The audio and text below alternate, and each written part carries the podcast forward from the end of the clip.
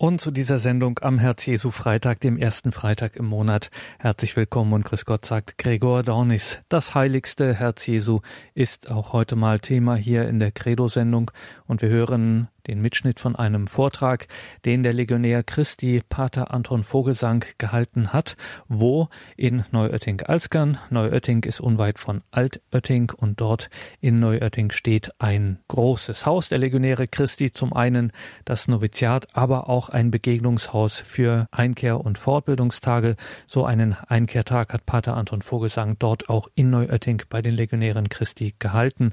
Das heiligste Herz Jesu. Es ist eine vorwiegend überwiegend biblische Betrachtung. Wer Pater Anton Vogelsang kennt, dass die Bibel für ihn sehr zentral ist. Er hatte auch schon für große Aufmerksamkeit gesorgt mit seinen Büchern, unter anderem Genesis, ein Krimi mit Folgen.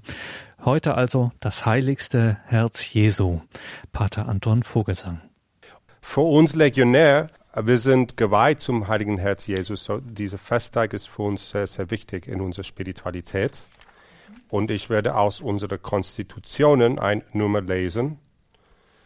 Der Legionär sieht in der Verehrung des heiligsten Herzens einen besonders geeigneten Weg, um ein sanftes und demütiges Priesterherz zu formen und um das Reich dieses Herzens in der Welt zu fördern. Im Herz Jesu findet er die barmherzige Liebe Gottes, die ihn dazu führt, das Kreuz im eigenen Leben zu umarmen, die Sünden wieder gut zu machen und sich den Menschen hinzugeben. Das ist Nummer neun aus unserer Konstitutionen. Wir können so viel vom Herzen Jesu lernen, von seinem Herzen, aber wir versuchen ihm nachzuahmen. Katechismus sagt in Nummer 2563, das Herz ist das Zuhause in dem ich bin und in dem ich wohne. Es ist unsere verborgene Mitte, die weder unsere Vernunft noch andere Menschen erfassen können. Einzig der Geist Gottes kann es ergründen und erkennen.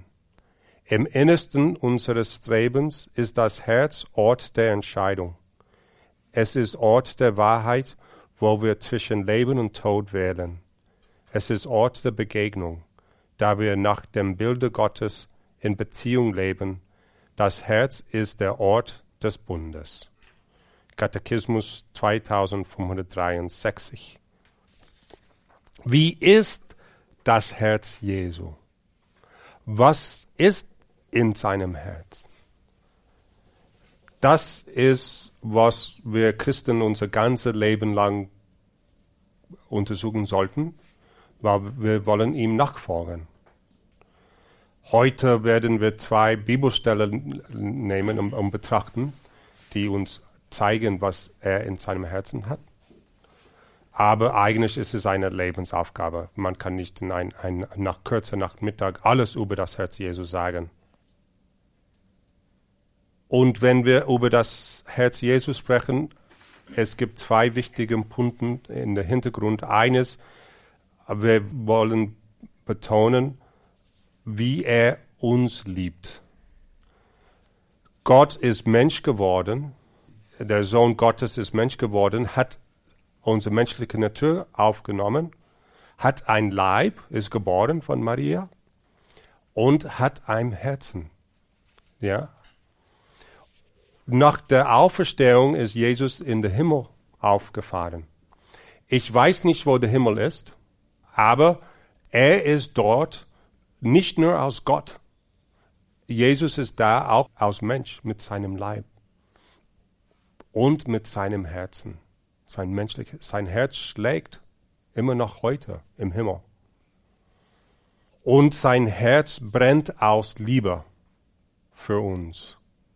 Wir haben alle die Erfahrung, denke, wir, wir sind auf jemanden verliebt und das Herz brennt und man hat Schmetterlinge im Bauch, man kann nicht richtig schlafen und Jesus Herz brennt so für all, jeder von uns. Und er hat Schmetterlinge im Bauch, wenn er denkt an jeder von uns. Das ist, was wir feiern in, in, in dieser Herz Jesu. Und wenn wir ein Bild von Herzen Jesus sehen, hier gibt es keine. Man sieht, es gibt ein Herz und es gibt immer ein bisschen Feuer. Und das ist, was das Feuer bedeutet. Sein Herz brennt aus Liebe.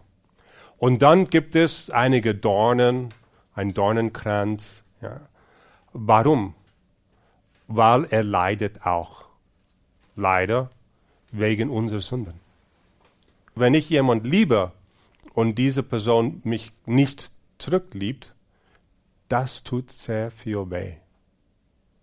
Und jedes Mal, dass wir Sünde begehen, wir sagen Gott, wir sagen Jesus, ich liebe dich nicht. Und er liebt uns immer noch, aber weil er uns liebt, ist er so verletzbar.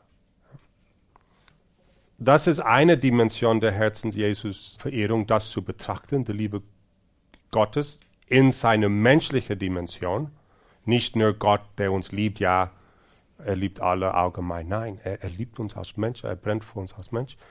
Und die zweite Dimension, ich habe es schon ein bisschen erwähnt, ist, wir wollen von seinem Herzen lesen, äh, lernen und ihm nachahmen. Alle die Tugenden, die, die er lebt, alles, für, was für Jesus wichtig ist, sollte auch für uns als Christen auch wichtig sein. Und so wir, wir betrachten sein Herz, um von ihm zu lernen. Das ist, was wir machen. Zwei einfache Meditationen. Die erste Meditation ist, wie Jesus sein Herzen offenbart durch sein öffentliches Leben. Ja. Alles, was Jesus tut in sein öffentliches Leben, offenbart sein Herz. Wir haben hier gelesen im Katechismus, äh, das Herz ist unsere verborgene Mitte. Es ist verborgen. Ich kann euer Herzen nicht sehen und lesen. Es ist verborgen, aber wir offenbaren, was wir in unser Herzen haben, durch unser Handeln. Wie wir mit den anderen umgehen, ja, das zeigt, was ist in unser Herzen. Und so wir schauen Jesus nach und dann wir fragen uns auch nach, was, was zeigt das uns über Jesus? Unsere erste Bibelstelle kommt aus Johannes Kapitel 4, 1 bis 9. Johannes 4, 1 bis 9. Ich lese die Stelle. Jesus erführt, dass die Pharisäer gehört hatten, er gewinne und taufe mehr Jünger als Johannes. Allerdings taufte nicht Jesus selbst, sondern seine Jünger. Daraufhin verließ er Judäa und ging wieder nach Galiläa. Er musste aber den Weg durch Samarien nehmen. So kam er zu einer Stadt in Samarien, die Sicher hieß, und nahe bei dem Grundstück lag, das Jakob seinem Sohn Josef vermacht hatte. Dort befand sich der Jakobsbrunnen. Jesus war müde von der Reise und setzte sich daher an den Brunnen. Es war um die sechste Stunde. Da kam eine Frau aus Samarien, um Wasser zu schöpfen. Jesus sagte zu ihr, Gib mir zu trinken. Seine Jünger waren nämlich in die Stadt gegangen, um etwas zu, zum Essen zu kaufen. Die Samariterin sagte zu ihm, Wie kannst du als Jude mich, eine Samariterin, um etwas zu trinken bitten? Die Juden verkehren nämlich nicht mit dem Samariten. Die Stelle geht weiter, aber ich möchte nur äh, diese ersten neun Versen, Johannes 4, 1 bis 9, betrachten. Wenn wir die Bibel lesen, sind jede, alle Details wichtig, auch wenn sie klein sind, scheinen zu sein, sind sie auch für uns sehr, sehr wichtig. Zum Beispiel Johannes schreibt hier, er musste den Weg durch Samarien nehmen. Das ist auf einer Ebene nicht wahr. Er musste nicht durch Samarien gehen. Wir wissen, uh, man muss die Geografie von Israel kennen. Ja. Israel äh, ist ein Land uh, am Mittelmeer und es gab im Norden Galiläa und im Süden Judäa und zwischen Judäa und Galiläa gab dieses Gebiet Samarien. Und die Samariter waren wie Halbjuden oder Mischlingen, weil die hatten die jüdische Religion mit heidnischen Religionen gemischt. Und darum waren sie von den Juden gehasst, weil die waren untreu ja, gewesen. Und die hassten einander. Und so alle Galiläer, alle Juden, fromme Juden mussten dreimal nach Jerusalem pilgern.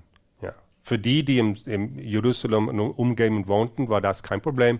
Aber für die, die im Norden in Galiläa wohnten, mussten sie dann dreimal im Jahr ähm, die großen Festtage wie, wie Paschafest oder Pfingstfest, mussten sie nach, äh, nach Jerusalem pilgern. Der kurze Weg war durch Samarien. Aber fast alle Juden haben diesen Weg vermieden, um dieses Problem durch Samaria zu gehen und die Streiten zu vermeiden. Dass es keine große Liebe zwischen Juden und die Samariten gab, sehen wir in einer anderen Stelle, in Lukas 9. Jesus war in Samarien mit den Aposteln und wir lesen, und er schickte Boten vor sich her.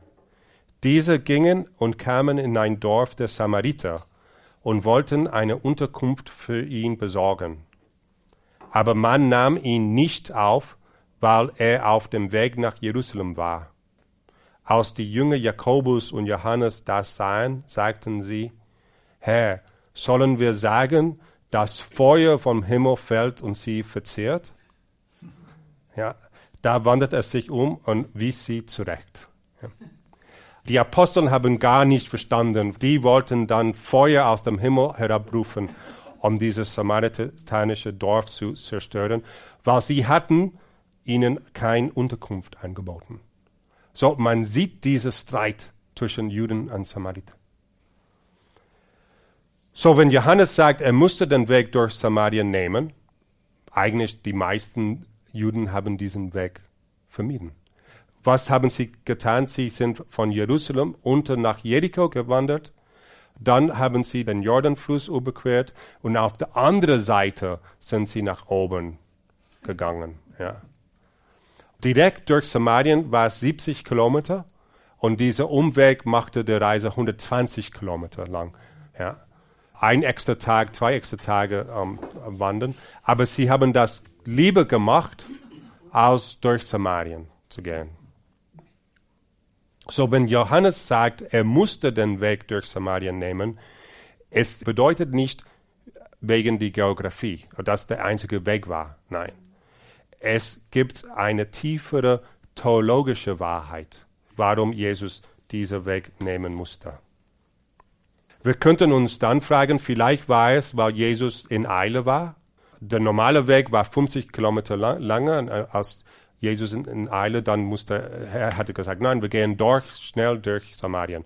Aber das ist auch nicht wahr, weil wenn wir diesen Text aus Johannes weiterlesen, wir sehen, dass Jesus am Ende blieb zwei Tage in Samarien, in diesem Dorf. So Eile hat er nicht. So das ist nicht der Grund.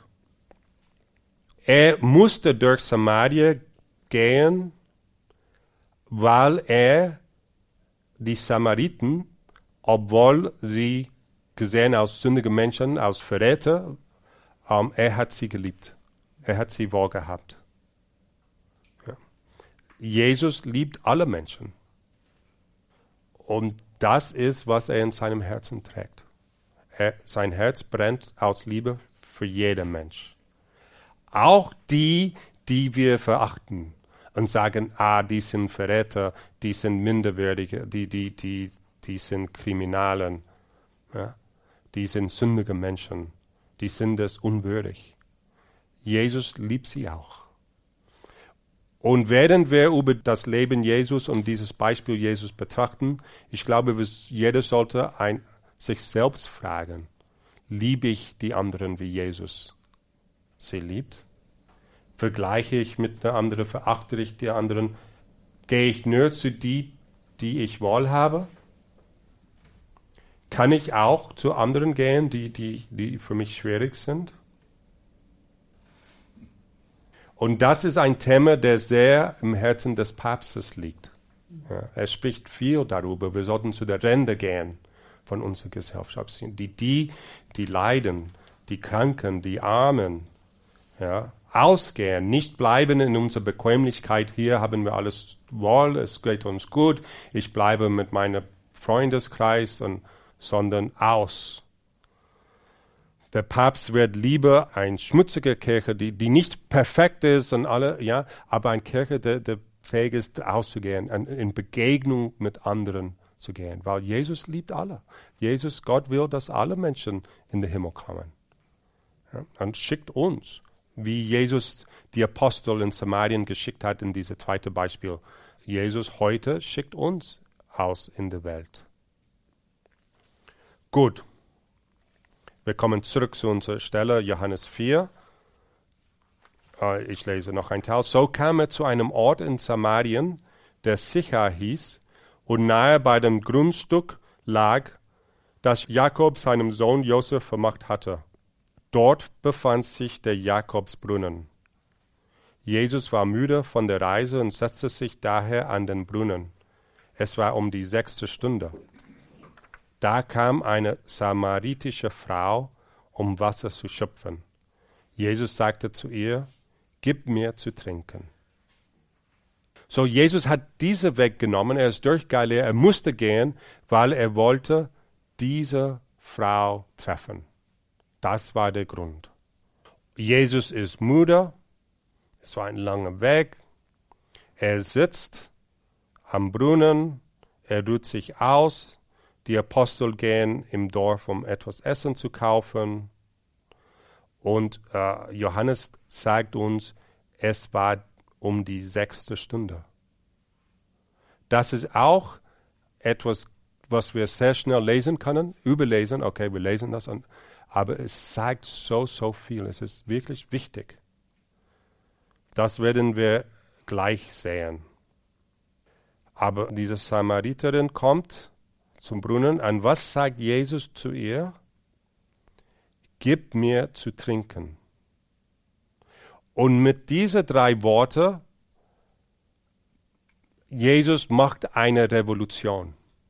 Er ändert unsere Beziehung zu Gott.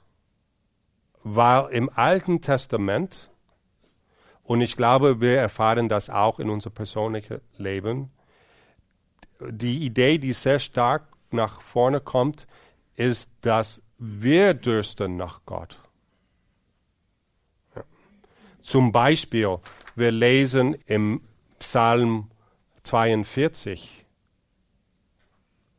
wie der Herr lechzt nach frischem Wasser, so lechzt meine Seele Gott nach dir. Meine Seele dürstet nach dir, nach dem lebendigen Gott. Wann darf ich kommen und Gottes Antlitz schauen. Wer von uns könnte diese Worte nicht selbst sagen? Ja? Dürsten wir nicht nach Gott? Wir wollen Gott. Wann darf ich kommen und Gottes Antlitz schauen? Oder im Psalm 63. Gott, du mein Gott, dich suche ich. Meine Seele dürstet nach dir. Nach dir schmachtet mein Leib wie dürres lechzendes Land ohne Wasser. Darum halte ich Ausschau nach dir im Heiligtum, um deine Macht und Herrlichkeit zu sehen. So, diese Texten und anderen drücken aus, was wir alle Menschen erfahren. Wir brauchen Gott, wir dürsten nach ihm, wir sehnen ihm nach äh, zu sehen. Aber wenn Jesus kommt und sitzt an diesem Brunnen, und diese Samariterin kommt, Jesus sagt nicht, ah, hallo, darf ich dir helfen, Wasser aus dem Brunnen zu holen? Nein, er sagt, gib mir zu trinken. Und das kehrt unsere ganze Beziehung zu Gott auf den Kopf, weil wir denken, wir gehen nach Gott, um etwas von ihm zu erlangen, etwas von ihm zu bitten. Wir kommen mit Durst und, und brauchen seine Gnade und bevor wir etwas sagen können, sagt Gott zu uns, aber ich dürste, gib mir etwas zu trinken. Und das ist eine Neuigkeit eigentlich in, in unserer Beziehung zu Gott, das, was Jesus offenbart. in seinem Herzen, er dürstet nach uns, nach unserer Liebe, nach unser Glaube. Es ist nicht nur wir, die wir für Gott dürsten. Und das ist unglaublich. Wir sehen am Ende dieser Texte, wenn wir, uh, wir haben nur die ersten neun Versen gelesen, aber wenn wir lesen bis zum Ende des Kapitels, uh, wir lesen, die Frau ließ ihren Wasserkrug stehen kehrte zurück in die Stadt und sagte zu den Leuten, Kommt her, seht, da ist ein Mensch, der mir alles gesagt hat, was ich getan habe. Ist er vielleicht der Christus? Und dann kommen alle die, die Leute aus dem Dorf zu Jesus, baten sie ihn, bei ihnen zu bleiben, und er blieb dort zwei Tage, so Eile hat er nicht. Und noch viel mehr Leute kamen zum Glauben an ihn aufgrund seiner eigenen Worte.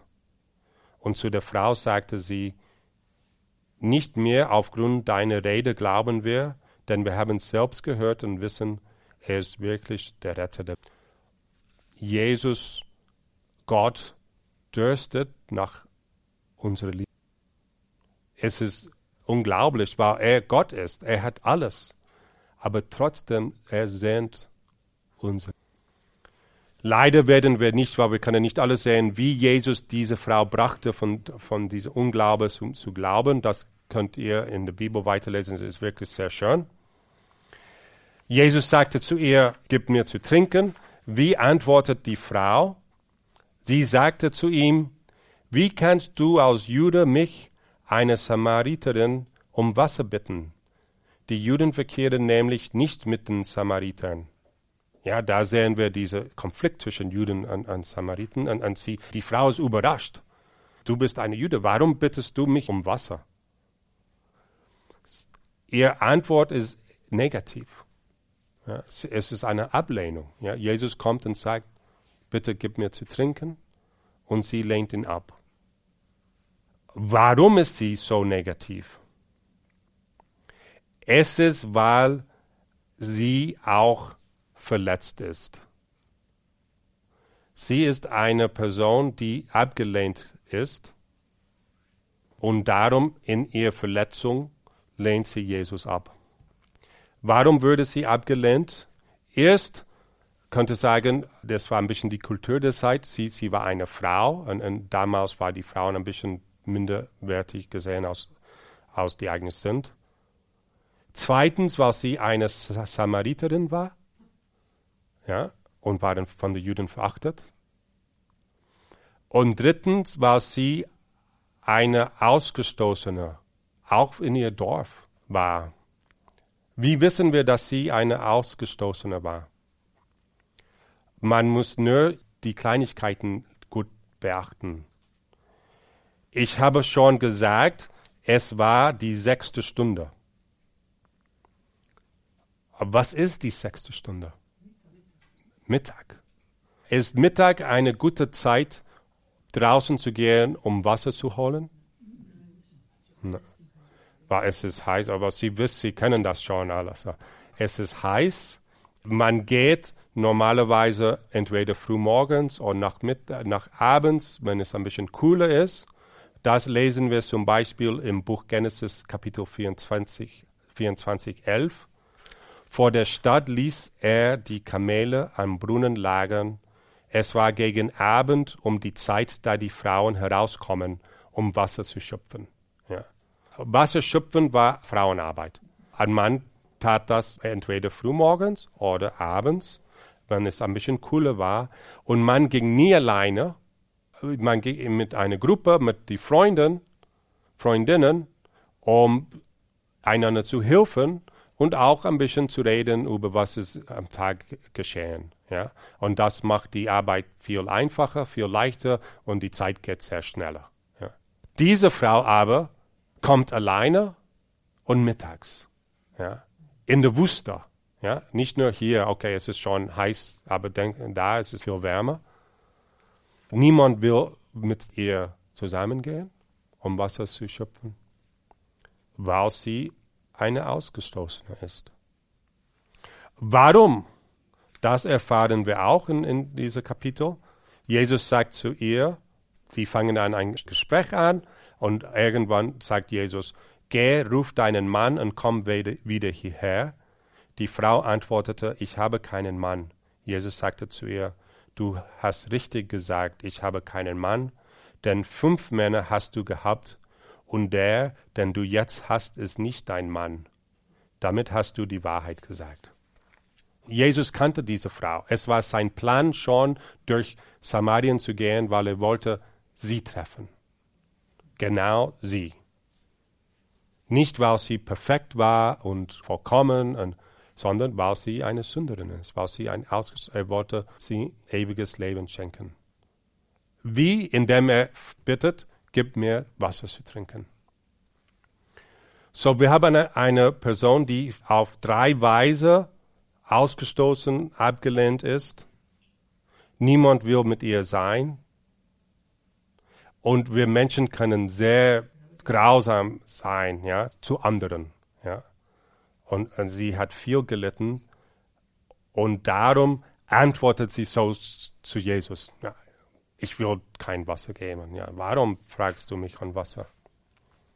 Aber nur Jesus zeigt ihr diese Liebe und jetzt er fängt mit ihr an ein ganz schönes Gespräch, das bringt sie zum Glauben. Und sie geht dann aus, zurück zu im Dorf, holt alle die Leute und bringt sie zu Jesus und bitten Jesus, um da zu bleiben. Was sehen wir mit diesem Text? Was ist für Jesus wichtig? Er liebt besonders die Ausgestoßenen. In einem Wort können wir, er liebt uns, weil jeder von uns ist sündiger Mensch. Und er geht aus seinem Weg. Er macht sich, ähm, er ist müde. Er hat Durst, um uns zu suchen. Und wenn er uns findet, er sagt, gib mir etwas zu trinken. Nicht, weil er es braucht, aber weil wir es brauchen. Das ist seine Liebe, ja, die Liebe zur Menschheit. Und für uns Legionäre Christi in unserer Spiritualität und auch für in unserer Bewegung Regnum Christi, für die Mitglieder von Regnum Christi, diese Erfahrung der Liebe Gottes, seine Liebe für die ganze Menschheit, ist, was uns bewegt, Apostel zu sein. Es ist, was uns bewegt, auszugehen aus unserer Bequemlichkeit und diese Liebe Gottes an die anderen zu bringen. Weil wir alle brauchen diese Liebe. Aber der Anfangspunkt ist diese brennende Liebe im Herzen Jesu. Und so jede Stelle in den Evangelien entdecken wir etwas über das Herz Jesu. Ja, er offenbart sich durch sein Handeln. Und das ist eine Lebensaufgabe, die Evangelien zu lesen und darüber zu betrachten. Und, und man kann immer tiefer, tiefer, tiefer gehen. Es, äh, jedes Wort ist, ist wichtig. Ich habe eine zweite Stelle genommen aus dem letzten Abendmahl. Das ich meine, äh, hilft uns auch zu sehen, was dieses verborgenes Herz Jesu, was für ihn wichtig war. Jesus hat ungefähr 30 Jahre gelebt, am meisten verborgen in, in Nazareth mit Maria und Josef hat da gearbeitet. Und dann war er drei Jahre im öffentlichen Leben, hat äh, die Apostel gewählt, er hat die Leute gelehrt, er hat geheilt, er hat gepredigt. Nur drei Jahre. Und dann hier, er weiß, das ist der letzte Moment das ist meine letzte Gelegenheit, etwas zum, an meinen Apostel zu sagen. Es ist Gründonnerstag. Er weiß, dass er wird am gleichen Tag verhaftet. Er weiß, dass am Tag danach wird er verurteilt, gekreuzigt und wird sterben. So diese letzten Momente sind sehr, sehr wichtig, sehr wertvolle Momenten mit seinen Aposteln. Die Apostel sind sehr langsam, die Dinge zu verstehen, wie wir vorher gesehen haben. Ja? Jesus spricht über Liebe, liebt einander, liebt deine Feinde.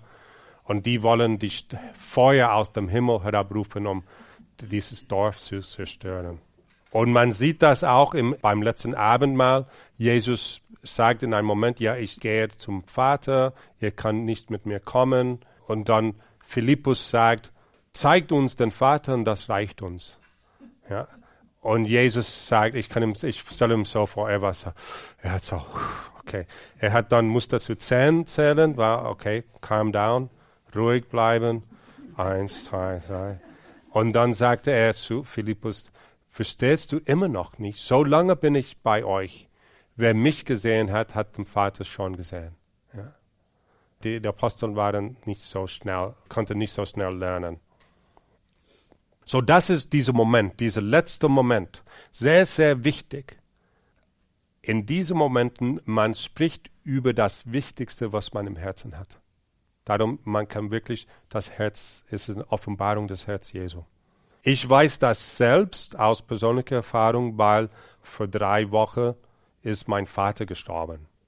Äh, mein Vater wohnt in Holland. Er hatte Alzheimer's und war schon ziemlich krank aber er hat einen Schlaganfall gehabt. Meine Schwester hat mich angerufen und ich war damals in, in Bad Münstereifel. So ist das war sehr nah. Ich konnte ein Auto nehmen und in ein paar Stunden war ich schon da. Und er lebte noch eine Woche und ich könnte ihn ein, diese Woche begleiten. Gut, wegen sein Alzheimer war die Gesprächsmöglichkeiten äh, ein bisschen begrenzt, aber ich sehe sie als sehr wertvoll ich beschreibe diesen Moment aus bittersüß.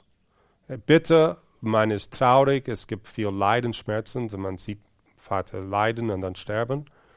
Aber auch süß, weil man spürte Gegenwart Gottes, die Gegenwart Gottes. Man spürte, Gott ist anwesend und arbeitet und innerhalb die Möglichkeiten meines Vaters mit seinem Alzheimer haben wir ganz schöne Gespräche geführt. Ja, und ich habe das Gefühl, wir haben wirklich alles, sein Leben zum Ende, ja, das Zyklus zum Ende gebracht. Ja. Und in diesen Momenten, man spricht nicht über Fußball zum Beispiel. Man spricht nie, nicht über Politik oder ja, diese Dinge sind nicht mehr wichtig. Man spricht über die Wichtigste, was, was im Herzen liegt. Ja. Man versucht sein Leben zusammenzufassen und denkt an sein ganzes, alles, was man gemacht hat und alles. Äh, und darum war es ein, ein, ein schöner Moment, schöne Gelegenheit von meinem Vater, mich verabzuschieden. Und ich stelle mich vor, das war ähnlich bei Jesus. Gut, er hat kein Alzheimer, aber, vor, aber er wusste, das ist mein letzter Abend mit meinem Apostel. Wir werden nicht mehr über Bundesliga zwischen Jerusalem gegen äh, Nazareth äh, sprechen. Wir sprechen über die wichtigsten Dinge. Ja. So ist es eines seiner letzten Worte beim letzten Abendmahl sind eine Zusammenfassung sein ganzes Leben. Wir haben nicht die Zeit, alles zu lesen. Es sind fünf Kapitel. Ja, er fängt an mit der Fußwaschung, um zu zeigen, ja, ich bin gekommen zum Dienen. Ja, ich bin nicht gekommen hier aus Herrschen, und wenn ich das gemacht habe, so sollt ihr das auch machen. Und er endet in Kapitel 17 von Johannes mit einem Gebet. Einige nennen das das priesterliche Gebet Jesu. Ich lese es, es ist nicht so lang. Dies sprach Jesus, das sind seine letzten Worte bevor sein Leiden. Ja, in Gethsemane hat er auch äh, etwas gesagt. Aber dies sprach Jesus und er erhob seine Augen zum Himmel und sagte, Vater, die Stunde ist gekommen, verherrliche deinen Sohn, damit der Sohn dich verherrlicht. Denn du hast ihm Macht über alle Menschen gegeben, damit er allen, die du ihm gegeben hast, ewiges Leben schenkt. Das aber ist das ewige Leben, dass sie dich, den einzigen wahren Gott, erkennen und den du gesandt hast, Jesus Christus.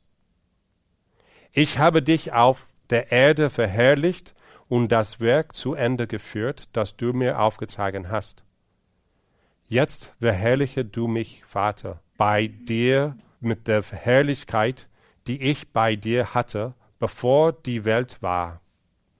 Ich habe deinen Namen den Menschen offenbart, die du mir aus der Welt gegeben hast. Sie gehörten dir und du hast sie mir gegeben. Und sie haben dein Wort bewährt. Sie haben jetzt erkannt, dass alles, was du mir gegeben hast, von dir ist. Denn die Worte, die du mir gabst, habe ich ihnen gegeben, und sie haben sie angenommen. Sie haben wahrhaftig erkannt, dass ich von dir ausgegangen bin, und sie sind zu dem Glauben gekommen, dass du mich gesandt hast. Für sie bitte ich, nicht für die Welt bitte ich, sondern für alle, die du mir gegeben hast, denn sie gehören dir. Alles, was mein ist, ist dein, und was dein ist, ist mein. In ihnen bin ich verherrlicht. Ich bin nicht mehr in der Welt, aber sie sind in der Welt, und ich komme zu dir. Heiliger Vater, bewahre sie in deinem Namen, den du mir gegeben hast, damit sie eins sind wie, wie wir. Solange ich bei ihnen war, bewahrte ich sie in deinen Namen, den du mir gegeben hast. Und ich habe sie behütet, und keine von ihnen ging verloren, außer dem Sohn des Verderbens, damit sich die Schrift erfüllte. Aber jetzt komme ich zu dir und rede dies noch in der Welt, damit sie meine Freude in Fülle in sich haben. Ich habe ihnen dein Wort gegeben, und die Welt hat sie gehasst, weil sie nicht von der Welt sind, wie auch ich nicht von der Welt bin. Ich bitte nicht, dass du sie aus der Welt nimmst, sondern dass du sie vor dem Bösen bewahrst. Sie sind nicht von der Welt, wie auch ich nicht von der Welt bin. Heilige sie in der Wahrheit, dein Wort ist Wahrheit. Wie du mich in die Welt gesandt hast, so habe ich sie in die Welt gesandt. Und ich heilige mich für sie, damit auch sie in der Wahrheit geheiligt sind. Ich bitte nicht nur für diese hier, sondern auch für alle, die durch ihr Wort an mich glauben. Alle sollen eins sein, wie du, Vater, in mir bist und ich in dir bin sollen auch sie in uns sein, damit die Welt glaubt, dass du mich gesandt hast. Und ich habe ihnen die Herrlichkeit gegeben, die du mir gegeben hast, damit sie eins sind, wie wir eins sind, ich in ihnen und du in mir.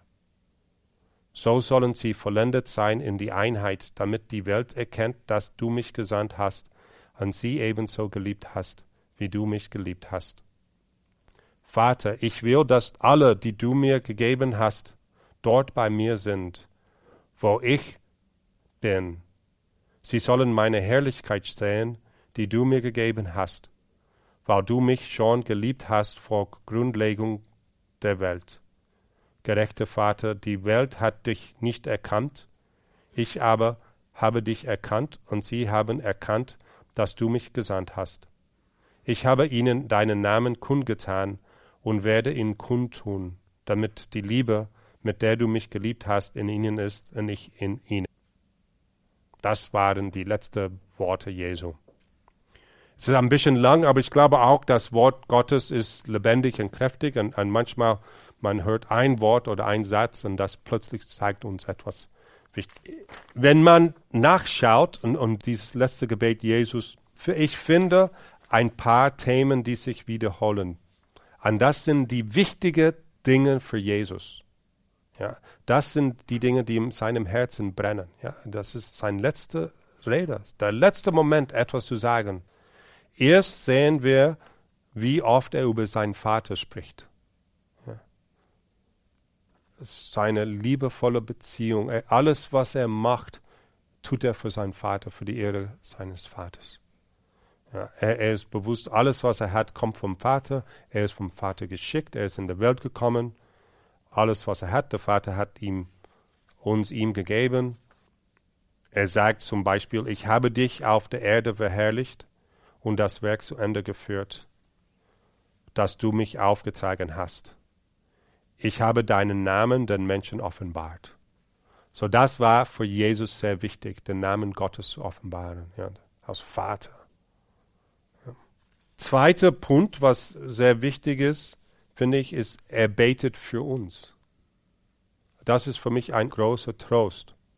Und er betet auch äh, nicht nur für die Apostel, aber für alle Menschen. Er sagt, ich bitte nicht nur für diese hier, sondern auch für alle, die durch ihr Wort an mich glauben.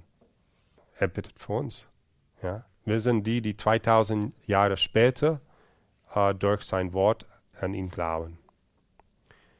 Für sie bitte ich nicht für die Welt, sondern für alle, die du mir gegeben hast. Und er bittet nicht, dass du sie aus der Welt nimmst, sondern dass du sie vor den Bösen bewahrst. Wir sind in dieser Welt, aber er, er möchte uns nicht aus der Welt bringen, sondern das von dem Bösen zu bewahren. Am Ende das einzige Schlechte ist die Sünde, das Böse. Ich denke, wir haben hier eine zukünftige Hebamme unter uns und normalerweise, wenn ein Kind wird geboren. Man sagt, äh, ja, es ist mir egal, Mädchen, jung, intelligent und ja, hauptsächlich gesund. Und ich denke, das ist nicht richtig. Hauptsächlich heilig. Hauptsächlich von dem Bösen bewahrt. Und Jesus hat dafür gebetet. Warum bittet er für uns? Damit er allen, der Vater, allen ewiges Leben schenkt. Das ist das Wichtigste. Wenn wir auf diese Welt alles genießen an ein langes Leben und Gesundheit und an Freude, an Freunden, an gute Arbeit und Geld und alles, aber nicht in den Himmel kommen, das hat keinen Sinn, es ist verloren. Was ist das ewige Leben? Dass sie dich, den einzigen wahren Gott, erkennen und den du gesandt hast, Jesus Christus. So, wir sehen, was sind die wichtigen Themen für Jesus? Eins, sein Vater. Zweitens, er betet für uns, dass wir heilig werden, ja, dass wir das ewige Leben haben. Dritten, er bittet für die Einheit. Er betet für die Einheit. Heiliger Vater, bewahre sie in deinen Namen, damit sie eins sind wie wir. Alle sollen eins sein, wie du, Vater, in mir bist und ich in dir bin, sollen auch sie in uns sein damit die Welt glaubt, dass du mich gesandt hast. So, das ist sehr wertvoll für Jesus, die Einheit in, in die Familie, in der Gesellschaft, die Einheit ähm, in der Kirche. Und viertens, sein letzte Bitte, Vater, ich will, dass alle, die du mir gegeben hast, dort bei mir sind, wo ich bin. Das ist sein letzte Bitte. Und ich finde dieses Gebet sehr interessant von Jesus, weil wirklich es zeigt uns, uh, was für Jesus wichtig war, was seine Prioritäten waren. Ja, er hat viele Kranken geheilt aus Liebe, aber er ist nicht in die Welt gekommen, um alle Kranken zu heilen. Er ging weg und es gab so viele Kranken vorher als nachher als vorher. Ja. Er ist nicht hier gekommen, um alle unsere Probleme zu lösen. Er ist gekommen, so dass wir bei ihm sein können in der Ewigkeit. So hat Jesus sein Leben, seine Werke zusammengefasst in diesem letzten Moment. Ja, mein Vater mit seinen Fähigkeiten, mit seinem Alzheimer konnte nicht so viel reden, aber er hat auch sein Leben zusammengefasst worüber hättest du beim letzten Abendmahl gesprochen? Was ist für dich wichtig? Wie würdest du dein Leben zusammenfassen und sagen, ich habe für das und das und das gelebt? Ja, natürlich, man muss das Haus putzen und man muss arbeiten und man muss, aber wir leben nicht für Arbeit. Es ist gut, in, in, in die Stille, in, während der Anbetung darüber nachzudenken. Ja? Wofür lebe ich? Was ist für mich? Jesus letzte Bitte war, Vater, ich will, dass alle, die du mir gegeben hast, dort bei mir sind, wo ich bin. Wenn du die Möglichkeit hättest, Gott eine Bitte zu machen, ja, du bekommst Telefon klingelt, hallo, ist unbekannte Auslandnummer. Hallo? Ja, ich bin Papst Franziskus. Jesus möchte bei dir sein. Er kommt heute Abend, du hast 15 Minuten mit ihm und du kannst ein Ding bitten. Wofür würdest du? Ich glaube, dass hier liegt für mich, es ist etwas, was ich in den letzten Tagen und Wochen äh, viel betrachtet habe, weil ähm, ich habe die Beerdigung meines Vaters gefeiert. Gut, mein Vater war 89, er war der jüngste Sohn von neun, aber fast alle sind an, an dann Familien, aber Familien, die ich fast nicht kenne. Ja, das, und auch Kranken. Ehrlich gesagt, waren da 40, 50 Leute, die da waren. Ich glaube, man könnte sagen, dass ein oder zwei Katholiken waren, die wussten, was seine heilige Messe war. Es gab ein bisschen von alles. Und dann, das war für mich meine Sorge. Was tue ich hier? Ich, ja, ich kann die Messe feiern. Ich wollte eine heilige Messe feiern. Ich könnte meine Messe feiern und die Leute sitzen da und man sagt, der Herr sei mit euch. Stille. Erhebet die Herzen. Stille. Ja. Und ich sage meine Messe für meinen Vater allein an diesen und müssen eine Stunde warten, bis nachher Kaffee im Kuchen oder so, ich habe die Leute gesagt, wir sind hier für zwei Gründe. Wir sind hier, um uns zu trösten, weil wir traurig sind. Mein Vater ist, ist gestorben, wir haben ihn verloren. Wir wollen einander unterstützen, und das wichtig ist. Aber wir sind auch hier, für ihn zu beten. Und das ist, was wir jetzt tun. Jetzt ist in dieser nächsten Stunde, wir werden für meinen Vater beten. Und dann habe ich versucht, alle Teilen der Messe zu erklären. Ja. Ich habe gesagt, gut, wenn in meiner Familie, wunderbare Familie, ich habe zu Hause bis zum 18 gelebt, dann bin ich auf der Uni gegangen und bis zum 18 Jahr und es war wunderschön, aber wir hatten auch unseren Streit zu Hause. Und ich erinnere einmal, ich hab, wir haben wirklich gestritten und ehrlich gesagt, es war mein Schuld. Und ich wusste, dass es mein Schuld war aber wir haben uns gestritten und ich wollte an diesem Tag das Auto nehmen, um mit meiner Freundin draußen gehen zu können. So, ich musste meinen Vater um Erlaubnis bitten, das Auto zu nehmen, aber wir hatten gestritten. So, was tut man? Man kommt und sagt, okay, Papa, es tut mir leid, da ich hatte das nicht sagen sollen. Übrigens, darf ich das Auto heute Abend nutzen? Ja. Und ich weiß nicht, wie ehrlich mein Bitte war, aber ja, so ist es.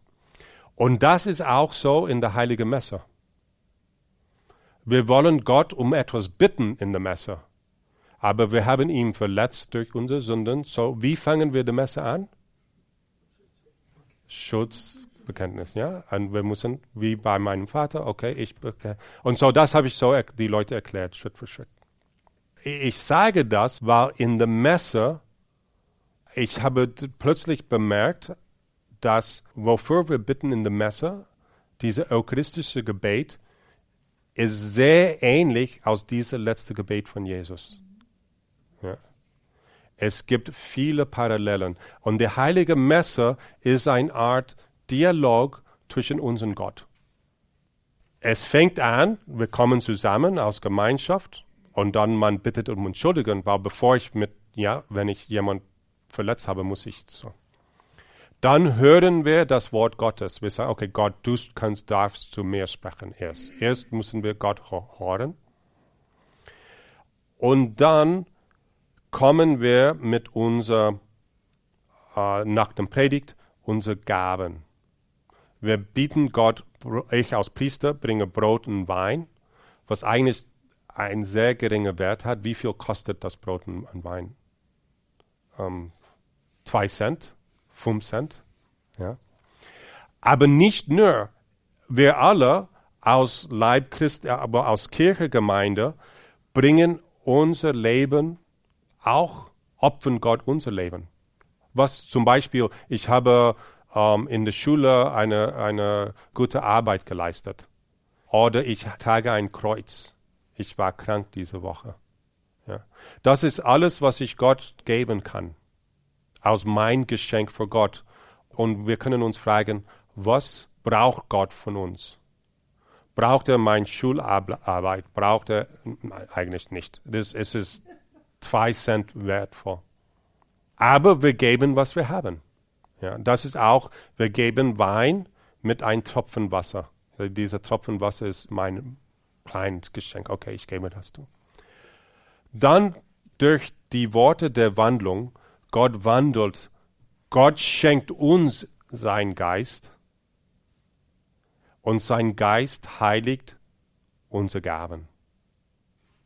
Zum Beispiel, wenn wir im zweiten eucharistischen Gebet beten, was wir beten, sende deinen Geist auf diese Gaben herab ja, und heilige sie, damit sie werden Leib und Blut deines Sohnes, unseres Herrn Jesus Christus. Und so, wir bitten Gott, äh, wir schenken Gott Brot, Wein, unser Kreuzen, unsere Schularbeit, unsere Geduld. Gott schenkt uns seinen Geist. Sein Geist heiligt unsere Gaben durch die Wandlungsworte. Und plötzlich haben wir etwas wertvoll, das wir Gott anbieten können, zurückgeben können. Ja, das Leib und Blut Christi, seinen eigenen Sohn. Und so wir schenken Gott das und jetzt kommen unsere Bitten. Ja. Das ist deine fünf Minuten, um etwas von Gott zu bitten. Was würdest du bitten? Was bittet die Kirche in diesem Moment? Es sind die gleichen Dinge, das Jesus gebeten hat. Weil das ist am Ende das einzige Wichtige. Schauen Sie, was wir beten. Gleich nach der Wandlungsworte, dann beten wir, darum, gütiger Vater, feiern wir das Gedächtnis des Todes und der Auferstehung deines Sohnes und bringen, und bringen dir so das Brot des Lebens und den Kelch des Heiles dar. Siehst du, wir geben Gott unsere Kleinigkeiten, er gibt uns seinen Geist, der verwandelt unsere Kleinigkeiten und macht das Leibblut. Wir geben das Gott zurück. Es ist aktiv. Ja, es ist ein Dialog. So, wir, wir bringen dir so das Brot des Lebens und den Kelch des Heiles dar. Und dann kommt, wir bitten dich, schenke uns Anteil an Christi Leib und Blut und lass uns eins werden was hat Jesus gebeten im letzten Abend beim letzten? Dann beten wir für die Kirche. Gedenke deine Kirche auf der ganzen Erde und vollende dein Volk in der Liebe. Vereint mit unserem Papst Franziskus, unserem Bischof Stephan und allen Bischöfen, unseren Priestern, Diakonen und mit allen, die zum Dienst in der Kirche. Dann beten wir, das habe ich die Leute dann bei der Beerdigung meines Vaters. Jetzt ist der Moment. Jetzt, äh, nach dieser äh, Geschenken, ja, die wir mit Gott gegeben haben, äh, in dieses der Moment, dass wir vor die Verstorbenen bitten. Erbarme dich unseres Brüder Johann, heißt, heißt mein Vater, die du aus dieser Welt zu dir gerufen hast. Dann beten wir für alle Gestorbenen und dann für alle Lebendigen. Aber was bitten wir genau? Gedenke unsere Brüder und Schwestern, die entschlafen sind in der Hoffnung, dass sie auferstehen, das ewiges Leben. Nimm sie und alle, die in deiner Gnade aus dieser Welt geschieden sind, in dein Reich auf, wo sie dich schauen von Angesicht zu Angesicht. Vater, erbarme dich über uns alle, damit uns das ewige Leben zuteil wird. Ja. So, es, es ist das gleiche Gebet Jesu. Was ist das Wichtigste in, im Herzen Jesu. Sein Vater, die Einheit unter den Menschen, dass wir eins werden und dass wir alle da bei ihm sind. Und das ist, was wir auch bitten für in der in Messe. Wenn wir nicht einschlafen äh, oder abgelenkt sind oder ja. Und darum gehen wir in der Messe. Ja, wir vereinigen uns zu Jesus. Es gibt diese wunderbare Dialog mit Gott. Es ist wie wenn der Bundeskanzlerin Merkel geht auf eine Reise, ich war nach Russland und sie bringt ein Geschenk zu Putin und dann Putin gibt ein altes, ich weiß nicht, was sie dann machen mit diesen Geschenken. Es gibt ein, äh, ein Zimmer voll mit all diesen Geschenken. Ja. Aber ja, so, so tun wir auch mit Gott in der Heiligen Messe. Warum habe ich das alles gesagt? Weil Jesus durch dieses Gebet hat sein Herz geöffnet und hat uns gezeigt, was ihm wichtig ist, hat sein Leben zusammengefasst. Dann die Frage ist, sind diese Dinge auch für mich wichtig? Oder was ist für mich wichtig? Und es kann sein, dass die Dinge auch wichtig sind. Gesundheit ist wichtig. Und wir können Gott und sollten Gott um Gesundheit bitten. Aber dass wir in, in den Himmel kommen, ist noch wichtiger. Ja? Und es heißt, dein, da, genau, dein Wille geschehe. So, ich lade euch ein, wenn ihr die, die Evangelien lesen über das Leben von Jesus, ihr könnt in jeder Stelle euch fragen, was ist für Jesus wichtig? Was, was sind die Werte? Was liegt in seinem Herzen? Warum tut er, was er jetzt tut? Ja. Und so wird sein Herzen offenbart. So können nicht nur wir Legionäre diese Nummer von unserer Konstitution, was ich vorher gelesen habe, sondern euch alle Menschen Jesus nachfolgen und von seinem Herz und das zu lieben, was er geliebt hat. Gelobt sei Jesus Christus. In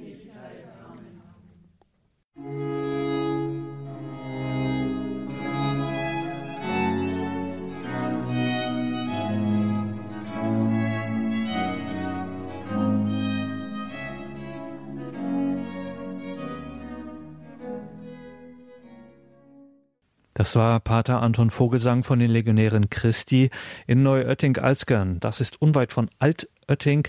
Dort in Neuötting in Oberbayern gibt es das Noviziat der Legionäre Christi und dort finden immer wieder Begegnungstage statt, Einkehr- und Fortbildungstage. So einen Einkehrtag hielt dann auch Pater Anton Vogelsang vor nicht allzu langer Zeit. Das heiligste Herz Jesu war Thema dieses Tages. Solche Tage stehen allen Interessierten offen. Es gibt da einen Veranstaltungskalender, den haben wir natürlich auch verlinkt in den Details zu dieser Sendung. Wenn Sie sich also mal auf den Weg nach Altötting machen, dort sind, dann schauen Sie doch in diesen Veranstaltungskalender der Legionäre Christi. Vielleicht findet da ja gerade etwas Interessantes für Sie statt.